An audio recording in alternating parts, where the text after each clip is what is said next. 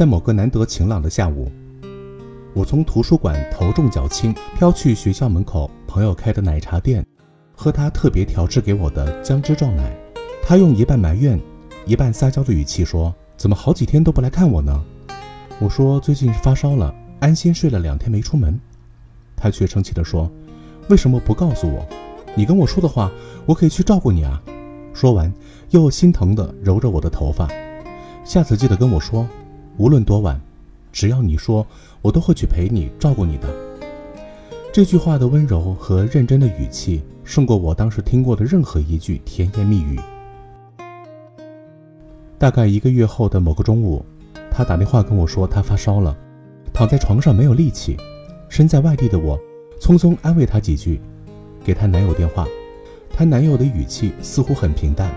后来才知道，那个男生当时在外地实习。挂电话后，立刻买了车票，奔回去看他，甚至连请假条都是事后补的。我问起这件事的时候，他很得意，说他本来在发烧的，我回去后大概十分钟，他看到我，病就好了。某一天，我请了假，从南京飞到深圳去找在香港念书的朋友，因为他的生日快到了。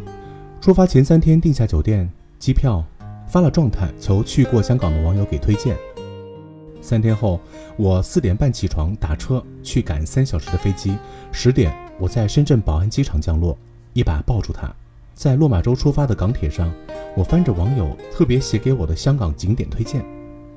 朋友问：“香港你有什么特别想去的地方吗？”我说：“没有，我就是来给你过生日的。”作为回应，在自己生日那天，此人逃掉了所有的课，带着我去了太平山，和姑娘吃饭。问他考试结果如何，他轻笑着说：“就差一分。”笑着造化弄人，从来都是因为心有不甘。他继续说：“当时我和对象在打电话，我说的时候就忍不住哭了。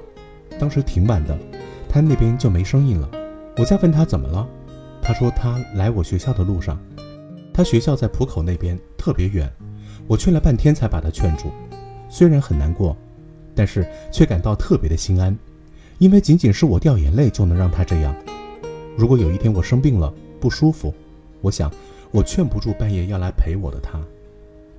有个男生说，刚和女友交往不久，某天在他家里吃饭后觉得不舒服，就去床上躺着休息，谁知躺下后就发烧了，迷迷糊糊中听到女友找东西很吵的声音。他请女友给他倒一杯水，女友给他灌了一大杯自己特调的热香草奶茶。又放了一杯热的淡盐水在床头柜上。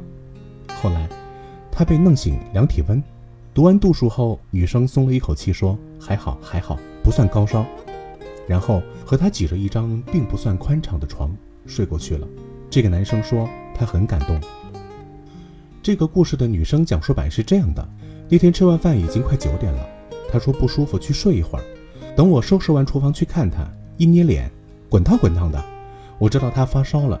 但是没有体温计，不能判断到底是什么状况。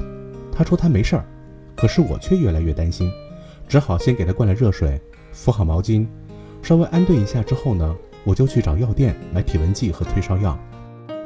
当时已经快十二点了，附近的药店都不是二十四小时营业的，我就打车让司机带我去附近的二十四小时药店。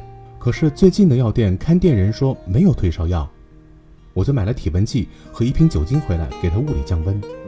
折腾到一点，终于确定不会有什么问题，才安心睡下了。结果这家伙第二天一直说对不起，昨天和我一起没有睡好吧？我觉得他好萌啊。如果这个男生知道真相，会不会感动的疯掉呢？我曾喜欢炫耀性的浪漫故事，比如用蜡烛摆心形表白，或者是放烟火求爱。或者普希金式的爱情决斗，生死相随的殉情，我一直迷恋这样的疯狂，因为城市中口口相传的爱情，奢侈少见的像鬼一样，听说过的人多，真正见过的人少。曾经读过一段话，无论我们之间隔着怎样的距离，当你需要我时，我愿意为你飞过寒冷的冰原，跨过一切阻碍，来到你的身边。或许我什么都不能帮到你，但是如果你脆弱，孤独、空虚、寂寞、崩溃时，我都不在你身边，我怎么可能是爱你的呢？